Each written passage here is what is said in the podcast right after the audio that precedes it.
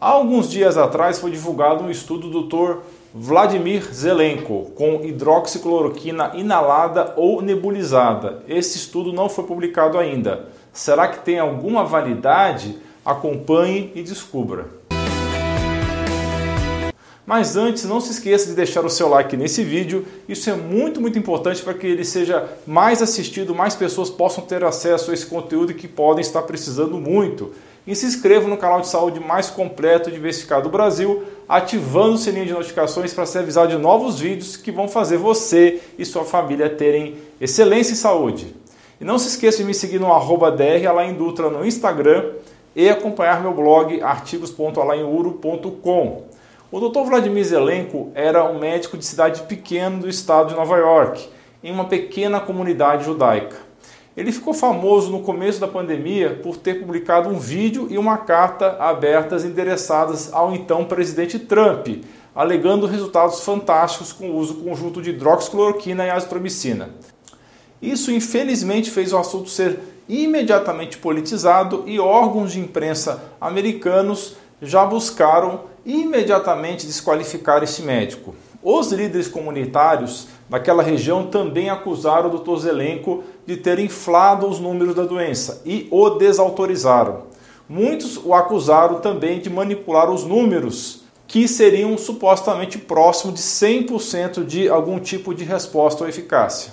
Depois desses comentários contra a sua pessoa, o Dr. Zelenko resolveu deixar a comunidade depois de décadas de serviço e até onde tudo indica, ele era muito querido até então, antes da pandemia. Outra situação conflituosa envolvendo o nome dele foi uma confusão envolvendo um suposto estudo do Dr. Zelenko sobre a mesma hidroxicloroquina que teria sido aprovado pelo FDA. Ele teria alegado que estava conduzindo esse estudo em podcasts e vídeos. Depois ele foi desmentido, visto que tal estudo nunca foi de fato aprovado pelo FDA. Em sua defesa, o médico alegou que o estudo tinha aprovação porque ele havia falado com um dos comissários da FDA o Stephen Hahn. Isso acabou a ajudar a desacreditar mais ainda esse médico. Tendo tudo isso dito, o objetivo desse vídeo não é promover ou desacreditar o Dr. Zelenko.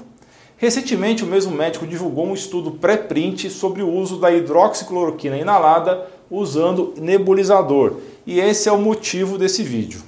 Eu vou divulgar aqui rapidamente sobre esse estudo, mas não para alegar que de fato funciona, mas para apelar para que mais grupos estudem essa possibilidade. Porque pode fazer realmente bastante sentido que o uso da droga em partículas inaladas atinja concentrações superiores no parênquima pulmonar. E isso pode fazer toda a diferença para os doentes. Essa possibilidade já foi aventada em outros estudos que nada tem a ver com o Dr. Zelenko e os links estão na descrição. O médico alega em seu estudo que a hidroxicloroquina inalada ou nebulizada mostra uma melhora muito mais rápida em comparação com os comprimidos, com 95% dos pacientes apresentando melhora na respiração após uma hora de nebulização.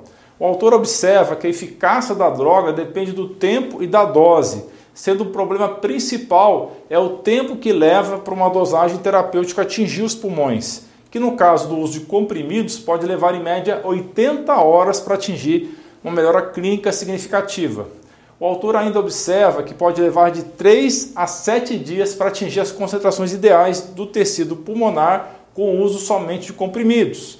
Enquanto que a hidroxicloroquina inalada ou nebulizada, ou seja, administrada como microgotículas diretamente nos pulmões, nesse caso, atinge a concentração ideal pulmonar nos alvéolos em aproximadamente uma hora apenas estará então associado a melhora clínica mais rápida, redução de complicações pulmonares e uma redução dos custos médicos hospitalares. A hidroxicloroquina inalada poderia servir como uma medicação de resgate, com uma melhoria de 80 vezes no tempo e na eficiência, quando comparado à sua contrapartida, a terapia combinada de comprimidos de hidroxicloroquina ou até mesmo, segundo ele, uma terapia combinada de ivermectina com hidroxicloroquina. Isso quer dizer que a inalação atingiria em uma hora resultados equivalentes a 80 horas do uso de hidroxicloroquina e ivermectina combinadas. Nenhum evento adverso foi relatado, exceto o sabor amargo que desapareceu rapidamente. Segundo ele, 95% dos pacientes com o vírus ou pacientes suspeitos com sintomas pulmonares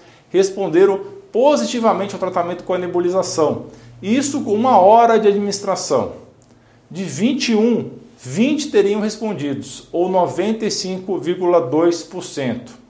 E essa resposta positiva é definida como melhora significativa na respiração em curto período de tempo após a primeira administração, a primeira sessão, medido por um aparelho chamado espirômetro ou feita uma avaliação do médico antes e após o uso. Eu não vou poder divulgar aqui o protocolo em si, porque eu já tive problemas antes por conta disso.